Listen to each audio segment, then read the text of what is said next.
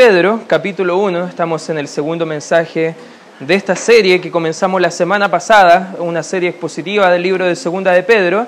Y mientras que lo buscan, ¿cuántos de nosotros, cuántos de ustedes tienen miedo quizás de salir de vacaciones, eh, ahora que se acercan las vacaciones, porque quizás pueden entrar a robar a su casa? ¿Ya? Quizás si usted voy a su casa, ¿cuántos de acá de los presentes tienen rejas de protección en su hogar? ¿Ya? Creo que todos. ¿Ya?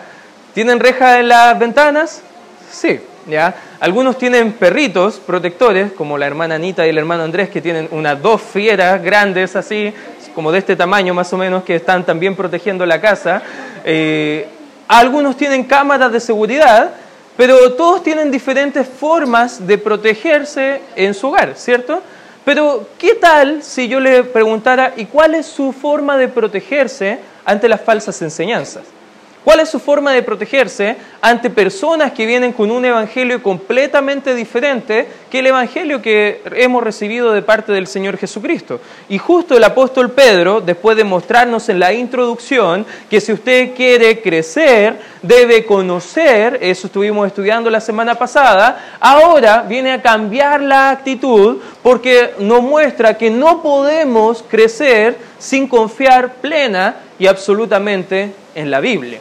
Pero justo estaban entrando algunos maestros, algunos apóstoles falsos, dicho sea de paso, que estaban enseñando a la congregación que hay experiencias, que en realidad hay vivencias mucho más fuertes que lo que está en la Biblia, que hay algunos sueños que a lo mejor han tenido durante la noche, quizás por comer muchos porotos o algo por el estilo, pero han tenido sueños un poco raros que son incluso por sobre lo que enseña la Escritura. Pero acá el apóstol Pedro nos va a enseñar que la mejor defensa contra la falsa enseñanza es la verdadera vida cristiana y la palabra del Señor que nos permite confiar y creer en lo que nosotros debemos creer. Es poco probable que cristianos maduros que crecen en la palabra de Dios caigan en los lazos de los falsos maestros. Por eso es tan importante, hermanos, que estudiemos la Biblia. Por eso es tan importante que leamos la Escritura. Por eso es tan importante que conozcamos mejor al Señor, porque hay mucha gente y hay muchas iglesias hoy en día que se paran día domingo como en el horario que nosotros estamos y hablan cosas que no están en la escritura y tienen experiencias que no son lo que nos muestra la escritura y a lo mejor siguen voces que probablemente no son voces del Señor. Por eso el día de hoy vamos a estudiar en qué tú confías, hermano. ¿En la Biblia o en las experiencias? Porque no dudo que hayan experiencias que sean verdaderas pero debemos confiar por sobre la escritura, eso es lo que nos va a mostrar acá el apóstol Pedro. Solo podemos confiar completamente en una cosa y se llama la palabra de Dios. En primer lugar, ¿por qué debemos confiar en la Biblia? Debemos entender que los hombres mueren, pero la palabra de Dios vive. Eh, fíjese lo que dice el versículo 12. Por esto, yo no dejaré de recordaros siempre estas cosas, dice el apóstol Pedro, aunque vosotros las sepáis y estéis confirmados en la verdad presente, pues tengo por justo, dice el 13, en tanto que estoy en este cuerpo, el despertaros con amonestación. Cuando estaba viviendo cerca de la iglesia bautista de fe, habían algunos jóvenes que les costaba ir al colegio y yo estaba discipulando a esos jóvenes y yo me iba un poco antes de mi casa y yo pasaba a la casa de ellos y le pedía permiso a los padres y decía, permiso, voy a ayudarle como padre a despertarlo. Y me ponía a las puertas de ellos y me acercaba con un codazo y los despertaba a los jóvenes y les movía y les tiraba aguas y les decía, ya, hay que salir al colegio. O sea, hay jóvenes que hay que despertarlos así. El apóstol Pedro está diciendo, yo no quiero utilizar estas artimañas para despertaros, pero debemos despertar a la realidad que los falsos maestros ya están en medio de nosotros.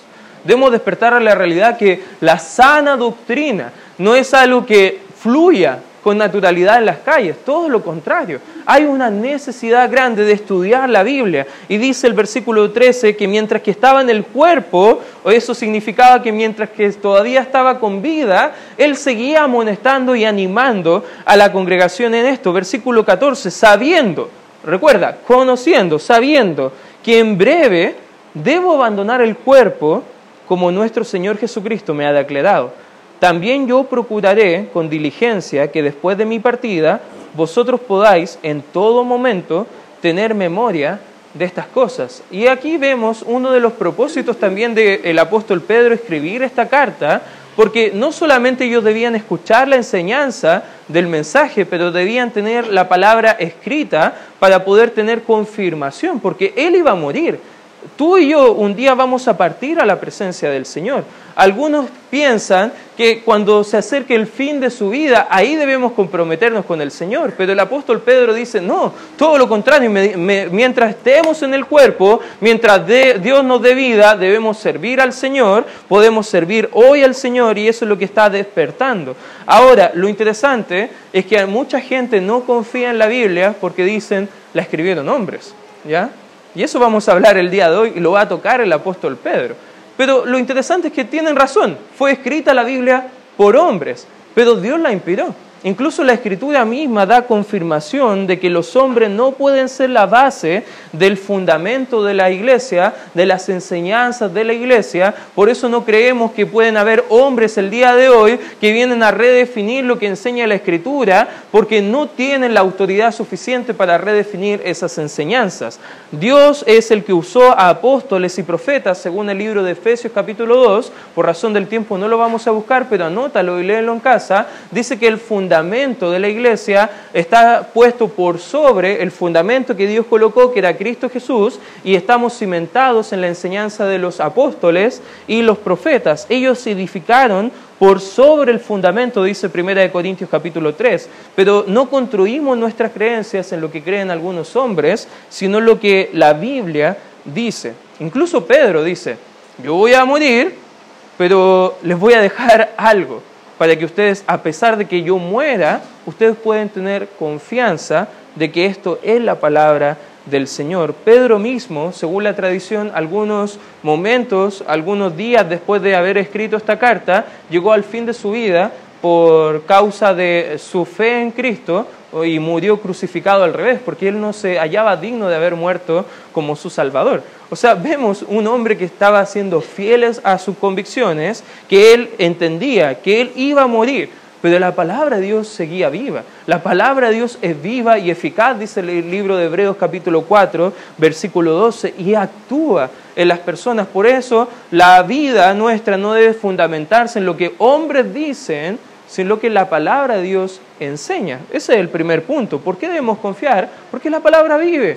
Los hombres morimos, Quizás al fin de nuestra vida no vamos a lograr nada significativo, pero cuando nosotros entendemos y dejamos un legado a nuestros hijos, a nuestros nietos, que la Biblia es súper importante para que ellos puedan ser salvos y puedan conocer al Salvador y crecer y servirle, ese legado puede continuar. Por eso hacemos discípulos, por eso instruimos a nuestros niños en los caminos del Señor. Es súper importante porque ninguno de nosotros tiene el mañana comprado. Quizás mañana podríamos estar lamentando la nefasta noticia de que algunos van a ir a la presencia del Señor antes que los demás. Nadie tiene el mañana comprado. Y los apóstoles entendían esa verdad, por eso él comprendía que la palabra vive, pero los hombres mueren. Por eso confiamos en la palabra. En segundo lugar, porque las experiencias se desvanecen, pero la palabra permanece. Fíjese lo que dice el versículo 16. Porque no os hemos dado a conocer el poder y la venida de nuestro Señor Jesucristo, siguiendo, ¿qué dice? Fábulas artificiosas, sino como habiendo, fíjate lo que dice la Escritura, visto con nuestros propios ojos su majestad. Pues cuando Él eh, recibió de Dios Padre honra y gloria, le fue enviada desde la magnífica gloria una voz que decía, mira, no solamente lo vio, también escuchó. ¿Y qué escuchó? Al Padre mismo diciendo, este es mi Hijo amado, en el cual tengo complacencia. Ojo, todo esto que él vio y escuchó no fue una visión, fue algo que él experimentó, fue algo que él pudo corroborar porque habían otros testigos. Pero aún así, fíjate lo que dice el versículo 18, y nosotros oímos esta voz enviada del cielo cuando estábamos en el Monte Santo. Todo esto no solamente lo presenciaron una vez, según la Escritura, pero lo presenciaron dos veces. Cuando vemos en los evangelios, vemos en el Evangelio de Mateo capítulo 17, por, por, ejemplo, en el versículo 1, o en el Evangelio de Marcos capítulo 9, versículo 2 al 8, o en el Evangelio de Lucas capítulo 9, del 28 al 36, los relatos de la transfiguración del Señor Jesucristo en el monte, aún así todos ellos que escribieron no estaban ahí.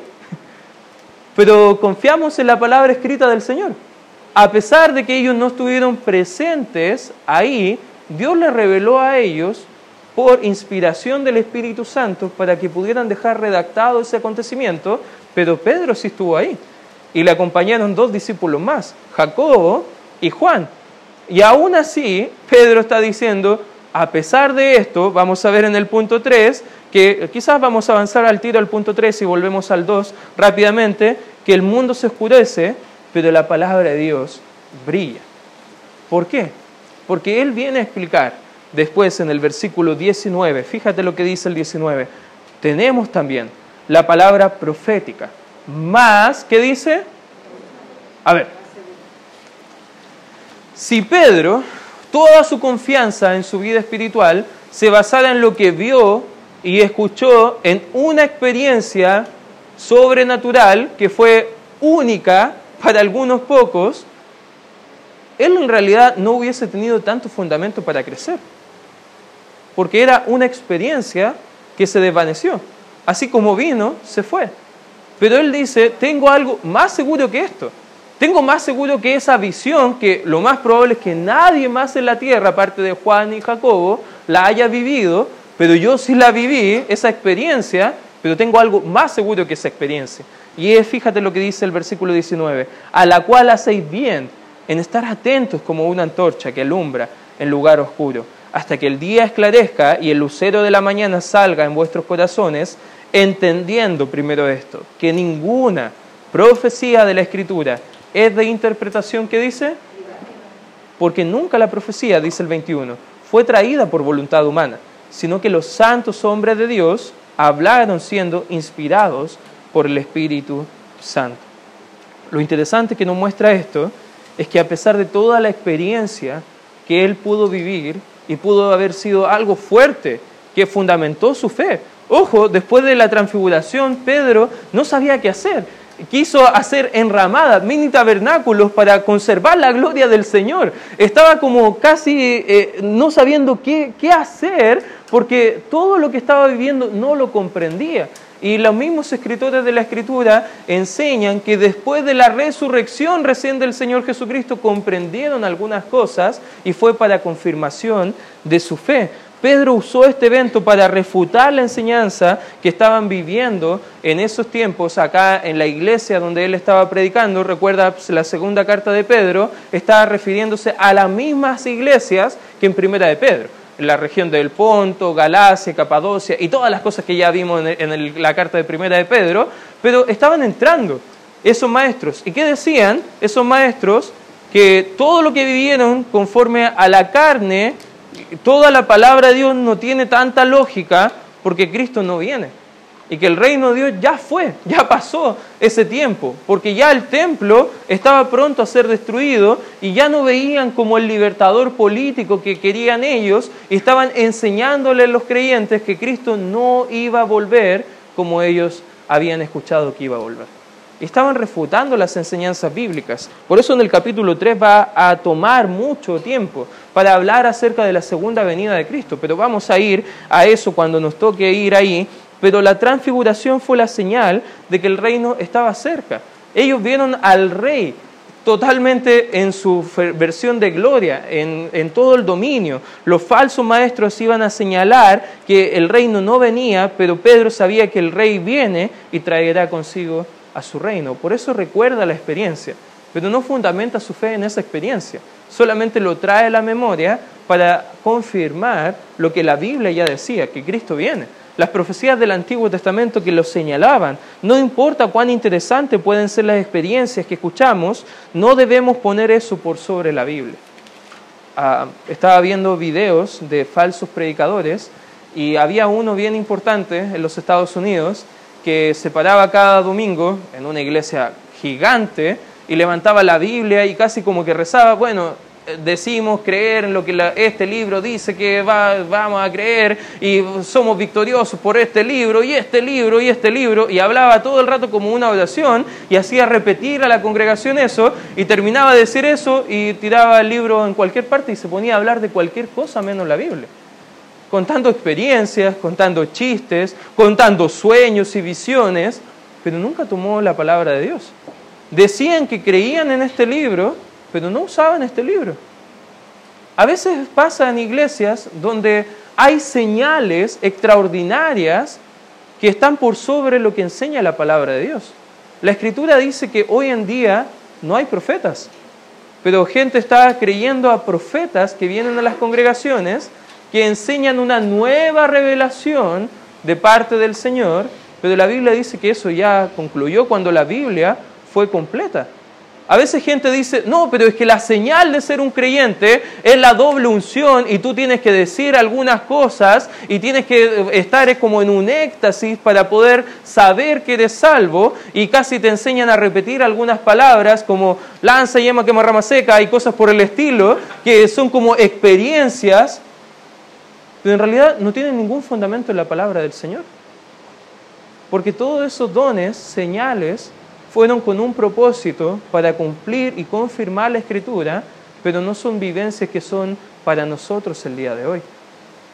Y algunos, cuando tú quieres predicarle el Evangelio de forma correcta, ellos dicen, pero yo soñé, pero yo, yo escuché, pero yo cuando estaba en la iglesia sentí ese poder y me caía y me desmayaba. Pero pastor, ¿cómo usted puede decir que eso no es real? No estoy diciendo que no sea real. Estoy diciendo que esa gente pone más confianza en esas experiencias que lo que confía en la palabra del Señor. La Biblia enseña que el enemigo es astuto, que el enemigo se disfraza como ángel de luz, que él tiene suministros metidos dentro de las iglesias y hará todo lo posible para engañar incluso a los escogidos, gente salva, para distraer la atención de Dios y centrarlo en el hombre. La pregunta no es si esas experiencias son verdaderas o son falsas. La pregunta es, ¿usted confía más en esa experiencia o en la palabra de Dios? Una vez estaba en una iglesia que estábamos fundando ahí en la comuna de Padre Hurtado, donde la familia del hermano José Luis y la hermana Lorena participaron también un tiempo. Y José Luis le dije, José Miguel, ya, perdón, hermano, me va a matar después del culto. Y llegó una, una, una hermana que estaba participando ahí con nosotros. Y ella me dijo, pastor, quiero contarle algo que Dios me habló anoche. Y dije, ah, interesante, bien, cuénteme. Me dice, es que Dios me dio una profecía nueva para la iglesia yo me empecé a asustar. Le dije, a ver, conversemos quizá aparte. Llamé a una hermana que estaba trabajando con nosotros y empezó a hablar de, cómo Dios le trajo una nueva profecía. Y todo lo que ella me decía eran como versículos bíblicos, pero como mezclados y entretejidos y como que no tenían mucha coherencia. Pero después de conversar le pregunté, hermana, una pregunta, ¿usted ha leído la Biblia en esos pasajes que me acaba de leer? Uy, ¿están en la Biblia? me dijo. Y dije, sí, están en la Biblia. ¿De dónde escuchó eso? ¿Fue Dios realmente? Primera de Juan capítulo 4, versículo 1, dice que debemos probar los espíritus si son de Dios. Yo le mostré ese pasaje a la, hermana y le dije, hermana, cuando usted tenga estas experiencias, tiene que ver si la Biblia enseña esto o a lo mejor esas experiencias van en contra de la Biblia. Gracias a Dios todo lo que ella me decía no iba en contra de la Biblia, pero sí era un poco extraño. Y cosas como esas pasaron muy regular allá en, esa, en esa iglesia. Ya no estoy diciendo que por eso me fui, hermano, ya no quiero que piense mal. Pero quizás habrán familiares, amigos tuyos, que saben que vienes acá a la iglesia. Dicen, ah, no, es que los bautistas no creen en la experiencia, no creen en milagros. Hermanos, si creemos en milagros, Creemos en por lo menos dos milagros que confirman nuestra salvación, en el nacimiento virginal de Cristo y la ascensión de Él y resurrección. Amén, hermanos. Creemos en milagros. Creemos que Dios obra el milagro, que el poder no está en personas que pueden a través de experiencias gestionar eso. Pero debemos ponernos claros que las experiencias desvanecen. Incluso la experiencia no puede evaluar si realmente es algo de Dios o algo que no es de Dios. Cada vez que he hablado con personas de experiencias, esta semana hablé con un hermano y me decía que eh, un sueño, bien interesante el sueño, y me decía el hermano, es que yo este sueño lo interpreto de esta forma. No hay problema, ya usted puede interpretarlo como quiera. Y le animé a lo mismo. Pero hermano, no confiamos en las experiencias, confiamos en la palabra del Señor. El contraste que hace acá el apóstol eh, Pedro en que la experiencia y la palabra del Señor deben animarnos a lo siguiente. ¿Por qué confiamos más en la palabra que en la experiencia? Porque las experiencias se desvanecen, pero la palabra de Dios permanece. Hay varios versículos que dicen eso. Amén, hermanos. Las experiencias son subjetivas, pero la palabra de Dios es bien objetiva. Está fundamentada, está basada en hechos concretos. Las experiencias son interpretadas de diferentes formas y de diferentes maneras por personas, pero la palabra de Dios es un mensaje claro. Tú cuando vienes a la iglesia y escuchas el mensaje del Evangelio y lo entiendes, amén o no, ya espero que lo entiendas, si no cambiemos el pastor, ya ahí, ahí ustedes pueden entender mejor. Pero la palabra es clara, usted la lee y la entiende. Amén, hermano. Pero la experiencia para unos puede ser una cosa, pero para el otro otra cosa son subjetivas, no, no tienen nada que puede fundamentarla. Las experiencias pueden ser distorsionadas inconscientemente, pero la palabra de Dios permanece igual y permanece para siempre. Por eso la Biblia nunca nos llama a vivir por emociones, nunca nos llama a vivir por experiencias. La Biblia nos llama a vivir por convicciones fundamentadas en la palabra del Señor. Amén, hermanos. Si la Biblia lo dice, lo creemos y lo practicamos. Si la Biblia no lo enseña, hmm, quizás puede ser algo interesante, curioso, pero no lo vivimos, no lo practicamos, no lo enseñamos a nuestros hijos, porque quizás no sea algo que Dios ha dado a tu vida. En cambio, en este mundo oscuro, por toda esta falsa enseñanza, la palabra debe brillar en nuestros corazones. La palabra debe estar segura y fundamentada. Y Pedro hizo tres afirmaciones claves para mostrarnos en que debemos confiar en la palabra. Versículo 19 dice, tenemos también la palabra profética, más que dice, la Biblia es segura, hermano. Usted puede vivir en un mundo lleno de inseguridades, pero usted va a la Biblia y usted puede estar seguro que es la palabra de Dios. Usted puede estar seguro que de verdad la Biblia va a hacer lo que dice que va a hacer. Segunda de Tesalonicenses capítulo 2, versículo 13, perdón, primera de Tesalonicenses 2.13, un texto que ocupamos en el discipulado acá en la iglesia, y vemos que la palabra de Dios actúa en el creyente. ¿Por qué? Porque es la palabra del Señor. Usted puede venir el domingo a la iglesia, abrir la palabra y escuchar el mensaje y analizarlo con la Biblia y poder estar seguro que si yo digo algo que va en contra de la Biblia, la Biblia siempre es segura. Amén, hermano. Y que yo quizás sea mentiroso. Romanos 3.4 dice que ante todo Dios se ha hallado veraz y todo hombre mentiroso. Por eso quizás hay enseñanzas que son extraídas de la Biblia, pero que no son fieles al contexto de lo que enseña la Escritura, que no debemos tener tanta confianza, hermano. Más bien debemos analizar el mensaje con la Escritura. La Escritura se explica a sí misma, la Escritura es segura, la Biblia es más segura que la experiencia, incluso que su experiencia o la mía. Pedro decía, la Biblia es más segura que lo que yo mismo vi y escuché, y hay otros testigos además. Sabes que cuando tú hablas de la experiencia de otros, no pueden corroborarlo, porque no hay tantos testigos, pero Pedro incluso con esa experiencia queda súper segura que hay evangelios que lo mencionan, dice, yo aún así confío más en la palabra del Señor. Hermano, ¿estás confiando más en la palabra del Señor que lo que tú crees o lo que tú piensas o lo que has vivido en tus circunstancias? Porque debemos comprender que la Biblia es verdadera, es real la Biblia nos muestra que siempre va a ser más confiable. Algunos textos que nos pueden ayudar. Vaya conmigo, por favor, al libro de Salmos. El libro de Salmos, capítulo 19. Justo el capítulo 19 habla de lo maravilloso que la creación del Señor, que los cielos cuentan, la gloria del Señor. Justo estábamos cantando esa verdad bíblica hace un ratito atrás. pero el versículo 7 hace un quiebre y deja de mostrar todo lo maravilloso que es la creación del Señor y ahora nos viene a mostrar la revelación específica del Señor, que es la palabra de Él. Y el versículo 7 dice, la ley de Jehová es perfecta, que convierte el alma. El testimonio de Jehová es fiel, que hace sabio al sencillo. Hermanos, la Biblia es perfecta, no debe añadirle más cosas. Todo lo contrario, debe meterse la Biblia y sacar cosas de su vida porque la Biblia siempre va a tener la razón. Amén, hermanos. La Biblia es segura, la Biblia es confiable, Dios es fiel, el testimonio de la Biblia es fiel. Fíjese lo que dice el libro de los Salmos en el capítulo 93. Acompáñeme por favor ahí al libro de los Salmos, capítulo 93, versículo 5. Dice, tus testimonios son muy firmes. A ver, la Biblia, si hay cosas que se mueven en el mundo, Chile se mueve harto con los terremotos y temblores, pero la Biblia no se mueve. La Biblia es firme.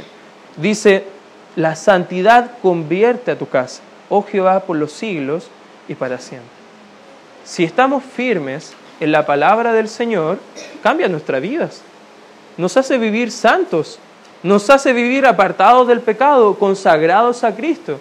La Biblia asegura, hermano, debes tener claridad acerca de eso. Mire lo que dice el libro de los Salmos, capítulo 119, capítulo 119, versículo 128.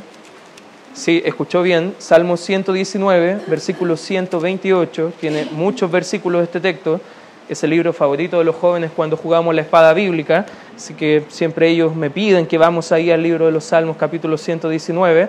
Versículo 128 dice, por eso estimé rectos todos tus mandamientos, sobre todas las cosas y aborrecí todo camino. ¿De qué dice? La Biblia es lo seguro. Todo lo demás que no va conforme a la Biblia no es seguro. Demos a alejarnos. La palabra aborrecer no tiene la idea de odio, tiene la idea de alejarse intencionalmente. Y eso es lo que está diciendo acá la Escritura. Vienen falsas enseñanzas, viene alguna circunstancia que te hace moverte en tus emociones, que sabes que la Biblia no lo enseña, pero tú aún así lo crees, viene algún sueño, alguna experiencia tuya o de alguno que conoces y te hace dudar a ver si la Biblia tendrá o no tendrá la razón, no tiene ni para qué preguntar, la Biblia siempre tiene la razón. Amén, hermano. La Biblia es segura. La Biblia tú puedes confiar en ello. Fíjate lo que dice, volvamos a segunda de Pedro, capítulo 1.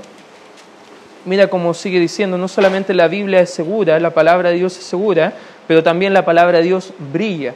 Fíjate lo que dice el versículo 19 donde dejamos la lectura, la palabra profética más segura a la cual hacéis bien en estar atentos, como una que dice antorcha, que alumbra en lugar oscuro, para que el día esclarezca y el lucero de la mañana salga en vuestros corazones. ¿Qué está diciendo el escritor? Que cuando vivimos en la palabra de Dios, que es segura, también su luz va a irradiar nuestras vidas. Dios en luz enseña el libro eh, de los Salmos. Incluso su palabra es luz. Salmo 119, 105 dice que lámpara, en la Biblia, lámpara es a mis pies tu palabra y lumbrera mi camino. ¿Cuántos de acá se han pegado en la noche en el dedito chiquitito en el pie? ¿Ya? Normalmente, ¿por qué pasa esas cosas? Porque usted va al baño o empieza a moverse la noche con todo apagado y no ve los peligros que hay alrededor yo teníamos un, un, velador, una cómoda, justo de paso hacia el baño con mi esposa. Y el espacio era un poco reducido para pasar y a veces la noche pasaba y siempre el dedo pequeñito del, dedo, del pie derecho me mutilaba. ¿Ya? Y, salían puros pensamientos y deseos de glorificar a, ese mueble, ¿ya? De, de poder edificarlo. No, no, no pasaba nada de eso frustrado, ¿ya? Pero si yo hubiese quizás puesto el celular o algo para alumbrar, me pude haber evitado ese dolor. A veces eso mismo pasa en nuestras vidas espirituales. Andamos como sin considerar la Biblia y viendo todos los peligros que hay a nuestro alrededor y recibiendo el daño Pero si hubiésemos ocupado la Biblia como una lámpara a nuestros pies, no evitaríamos el sufrimiento. Eso es lo que dice la Escritura acá. Nos muestra la verdad de que la Biblia es luz para nuestras vidas, nuestras almas. Nosotros tenemos su palabra y debemos llevar esa luz a otros para que sean salvos, dice Filipenses capítulo 2. Solo viviremos en luz cuando vivimos en la palabra del Señor. ¿Quiere que su vida sea diferente? Confíe en la palabra, pero viva la palabra. Amén, hermanos. La palabra es segura, la palabra es luz, es brillante. En tercer lugar, también la palabra es dada por el Espíritu Santo. Versículo 20 dice, entendiendo primero esto, que ninguna profecía, nada que hay en la Biblia, es de interpretación privada. Este problema es que a veces algunas personas piensan que el monopolio de la enseñanza está solamente para algunas pocas personas. Pero la Biblia dice que la interpretación, lo que significa la Biblia, no solamente el pastor lo debe enseñar, no es privado, está abierto. Usted puede leerlo en casa y entenderlo. Usted debe leer en el contexto y va a comprender lo que la Biblia dice. Usted no necesita a alguien que venga y le diga, no, lo que la Biblia significa ahí, yo sé lo que dice la Biblia, pero yo lo voy a interpretar de otra forma. No, no es de interpretación privada. ¿Por qué? Dice el 21, porque nunca la profecía fue traída por voluntad, ¿qué dice? Sino que los santos hombres de Dios hablaron siendo inspirados por el Espíritu Santo. La Biblia no nació en la mente de los hombres. Incluso cuando comprendemos eso, esa típica frase que dicen los incrédulos, yo no creo en la Biblia porque lo escribieron hombres. Ah, no hay problema, estoy de acuerdo con eso, en parte. Pero fueron hombres que ni querían escribir. si vamos al Antiguo Testamento, en el libro de Éxodo, vemos un gran patriarca llamado Moisés. ¿Ya? Una pregunta, ¿Moisés quería ir a liberar al pueblo de Dios? Quería ir a predicar en nombre de Cristo, puso muchas excusas. No sé hablar, soy tartamudo, algunos piensan, aunque parece que no dice eso la Biblia, más enseñanzas transmitidas de otros hombres, pero podemos quizá hablar en otro momento de eso. No, pero si llego, ¿cuál es tu nombre? Ni conozco tu nombre. Ya, ¿y qué señal le voy a dar? Y como que Dios como que se molesta un poco y dice, ya, dile que yo soy nomás toma ahí, pesca una vara, dile a tu primo que te acompañe. Pero él no quería ir. Y escribió cinco libros de la Biblia. Jeremías, otro profeta del Antiguo Testamento, él estaba diciendo, ¿por qué, ¿por qué a mí? ¿Por qué no elegiste a otro? Me quiero aborrecer a mí mismo, me maldigo a mí mismo, maldigo el día que nací. Y después dice, bueno, Dios me formó desde el vientre, bueno, Dios tiene un plan para mí, ya Señor, voy a ir. Ni quería escribir. Lo mismo Jonás, ¿te acuerdas? ¿Jonás quería enseñar el mensaje de la palabra de Dios? Parece que no. ¿eh? Pero en la escritura vemos muchos casos de gente común y corriente, de diferentes trasfondos, diferentes culturas, incluso algunos alejados de la cultura netamente judía, pero aún así todos escribieron siendo inspirados por el Espíritu Santo de Dios porque no fue la voluntad de los hombres que escribieron la Biblia, la Biblia nació en la mente de Dios. Por eso al nacer en la mente de Dios y los escritores al ser humanos, quizás hay algunas diferencias en el estilo de escritura, pero si tú juntas todos esos libros tienes una armonía perfecta, porque es solo un escritor el que está actuando, es solamente el autor que ocupa algunos escritores para poder transmitir ese mensaje. Dios fue el que actuó en ese, en ese obrar. Segunda de Timoteo capítulo 3, un texto muy conocido, dice que toda la escritura es inspirada por Dios. Y habla para qué es útil la escritura. Toda la Biblia. Desde cada punto, cada coma, cada idea, creemos nosotros como creyentes que toda la Biblia Dios la dio. Que Dios fue el gestor de cada palabra y cada idea que tenemos en la Escritura. Por eso confiamos en toda la Escritura. Amén, hermanos, porque toda la Escritura es inspirada por Dios. Primera de Corintios capítulo 2, versículo 14 al 15 nos muestra que el Espíritu Santo es el que la va a enseñar. Por eso no debemos entrar en esos debates con la gente que debate acerca de la Biblia, Porque la verdad no estamos llamados tanto a defender la Biblia, porque la Biblia se defiende a sí, a sí misma. Pero cuando entendemos que el Espíritu Santo es el que clarifica el entendimiento de la Escritura, usted puede comprender que por eso usted entiende la Biblia porque es creyente. Y por eso cuando habla con un incrédulo de la Biblia es como que habláramos en chino mandarín, o, en marroquí, o en otro idioma extraño para ellos. Porque debemos comprender que el Espíritu Santo es el que nos ayuda a entender la Biblia, porque Él es el que la inspiró. Amén, hermanos. Nunca la Escritura ha sido traída por voluntad humana. ¿Por qué no se entiende? Bueno, porque ellos deben nacer de nuevo. Juan 3, 10 al 12 enseña esa verdad. Vemos una persona, un fariseo, que era doctor en la ley, doctor en la Biblia, pero cuando Cristo le dijo, es necesario que nazcas de nuevo, quedó aterrado. ¿Tengo que volver a la guatita de mi mamá? Preguntó. Qué raro. No comprendía. Y Cristo dijo, bueno, eres maestro de la ley y no sabes estas cosas, es necesario que tú nazcas de nuevo. Y ahí tenemos Juan 3, la conversación entre Cristo y Nicodemo. Porque habían personas que dicen ser muy estudiosos de la Biblia, pero que no la entienden realmente porque no son salvos, no son hijos de Dios. Hay mucha gente así, que van a una iglesia, que dicen creer en la Biblia, que quieren estudiar la Biblia, pero cuando tú les escuchas es como que te molesta un poco porque no es la Biblia. ¿Por qué será? Quizás no sean salvos.